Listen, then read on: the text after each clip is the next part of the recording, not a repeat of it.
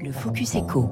Bonjour David Princet. Bonjour. Bienvenue sur Radio Classique. Vous êtes directeur de, de Binance France. Euh, Binance France, Binance, c'est la plus grosse plateforme d'échange de crypto au monde, 120 millions d'utilisateurs. Vous êtes sept fois plus gros que votre euh, premier concurrent et ce dans un marché des cryptos où s'échange chaque jour l'équivalent de 80 à 120 milliards de dollars. Alors que se passe-t-il aujourd'hui sur, euh, sur le marché des cryptos qui s'est pas dire effondré, mais en tout cas qui a quand même quasiment fondu de moitié euh, par rapport à son record de novembre. Alors, je pense qu'on vit une double tendance. La première, elle est que les marchés financiers sont en relative euh, baisse générale, et ça vaut pour le marché des stocks, mais aussi le marché des crypto-monnaies. Et on arrive à la fin d'un cycle euh, dans les crypto-monnaies. Les crypto-monnaies sont un marché assez cyclique. On a eu deux ans de remontada, on va dire, et, et on passe sur une séquence plus baissière qui peut durer entre un an, deux ans, peut-être trois ans. Donc ça, ça va remonter en 2024-25 Normalement, oui. Le marché est cyclique et souvent euh, cyclique euh, conditionnellement au halving, qui est la réduction des récompenses euh, des blocs pour le Bitcoin. Et cela va arriver en avril 2024, le prochain halving. Voilà, donc effectivement, c'est la méthode de création des bitcoins où on met, euh, si je dois vraiment être très caricatural, mais beaucoup d'ordinateurs qui travaillent à sécuriser cette chaîne de, de sécurité du, du, du, bitcoin et ensuite ça peut vous, récompenser par la création d'un bitcoin.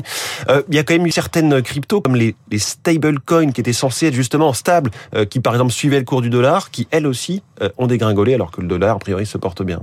Oui, si on parle de l'UST, c'est la monnaie dont on parle.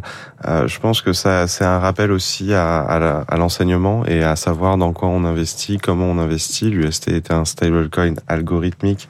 Euh, c'est pas forcément des stablecoins que moi j'aime beaucoup euh, manipuler. J'en avais absolument pas lors du crash, mais euh, mais justement ça montre bien qu'il faut euh, savoir dans quoi on investit et savoir quel risque on prend. Alors au milieu de tout ça, que vient proposer Binance, votre plateforme Je le disais, hein, que pas certain que tous nos auditeurs la connaissent, alors que c'est devenu en quelques années la euh, numéro un de très très loin. Quelle est finalement votre proposition de valeur vous? Ah Oui, mais on reste très jeune, hein, on n'a que 5 ans. Euh, on a été créé au départ pour euh, permettre aux gens de pouvoir acheter et vendre des crypto-monnaies, très simplement. on est devenu leader en 6 mois à peu près. Et à partir de là, on doit ouvrir la voie, résoudre les problèmes de l'écosystème de la blockchain. le premier sur lequel on a vraiment beaucoup travaillé, c'était sur comment dépenser ses cryptos en boulangerie ou dans la vie quotidienne. donc vraiment moyen de paiement Ouais, moyen de paiement, donc Binance Card, avec du cashback en plus. On a des offres euh, après qui sont plus des taux d'intérêt fixes.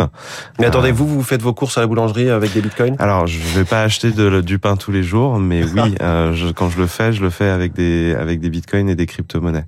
Dans votre rue, votre boulangerie accepte ces, cryptos? Eh, Exactement, bah elle accepte. Mais ça va se démocratiser? C'est quelque chose qui va se démocratiser, oui, pour, pour plusieurs raisons. Déjà, on va avoir beaucoup plus d'entreprises qui commencent à voir les bénéfices de la blockchain.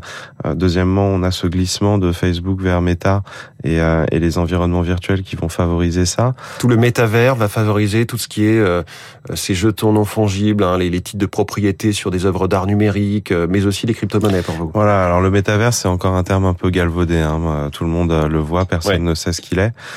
néanmoins, qu'est-ce que C'est la réunion de plusieurs mondes virtuels. Vous passiez du temps sur Internet, vous passiez du temps à jouer aux, jeux vidéo ou votre enfant. Comment on valorise ce temps, les objets qu'il a gagnés à l'intérieur, comment on les transfère d'un silo à l'autre? Hum.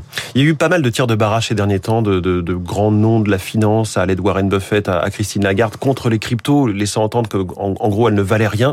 Qu'est-ce quelle est votre réponse à ce type de je pense que déjà, il faut que chacun se fasse son propre avis, que les gens fassent leur propre recherche et se fassent leur propre opinion. Euh, Warren Buffett et Christine Lagarde, ça fait à peu près quelques années qu'ils disent le même son de cloche.